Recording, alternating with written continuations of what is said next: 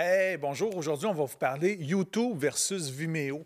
Donc, euh, bienvenue dans notre nouvelle capsule vidéo formation pour les nuls. Et euh, en effet, on va regarder un petit peu YouTube, Vimeo, sans doute les deux plus grosses plateformes pour euh, storer, dans le fond, vos vidéos sur Internet. et certains avantages d'un côté, certains avantages de l'autre. Donc, dépendamment de vos besoins, en effet, il y a une plateforme peut-être plus adaptée pour vous.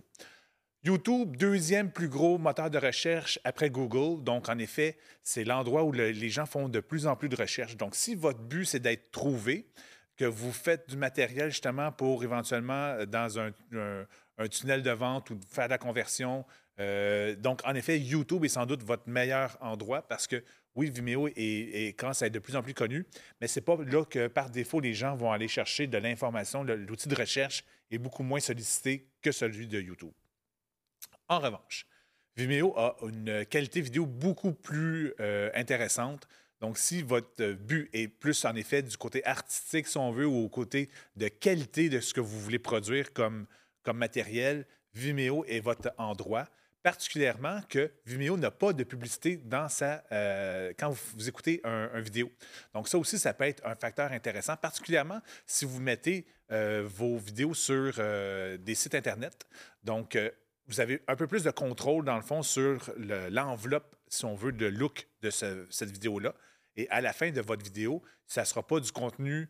Euh, si vous n'avez pas fait les setups comme il faut dans YouTube, euh, mais euh, à la fin de votre vidéo, ça va être des vidéos peut-être de vos concurrents qui pourraient se retrouver là, ou ça pourrait être en effet du matériel que vous ne voulez peut-être pas. Dans ce que Vimeo va être un peu plus encapsulé autour de votre brand à vous et de vos recommandations que vous, voulez, que vous avez dans votre chaîne Vimeo.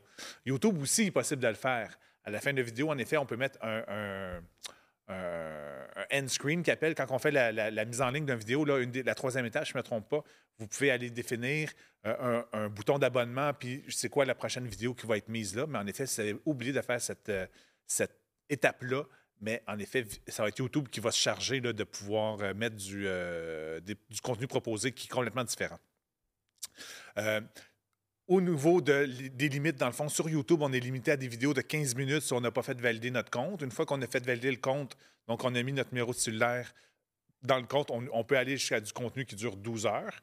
Euh, du côté de Vimeo, euh, on a une limite de 500 MB par semaine et 5 gigs de contenu dans notre compte avant de passer à un compte payant.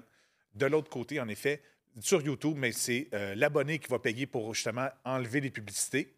Et sinon, euh, les deux plateformes sont vraiment intéressantes. C'est pas rare qu'on va utiliser les deux euh, dans notre stratégie, qu'on va peut-être les mettre et sur YouTube et sur Vimeo, dépendamment justement du besoin.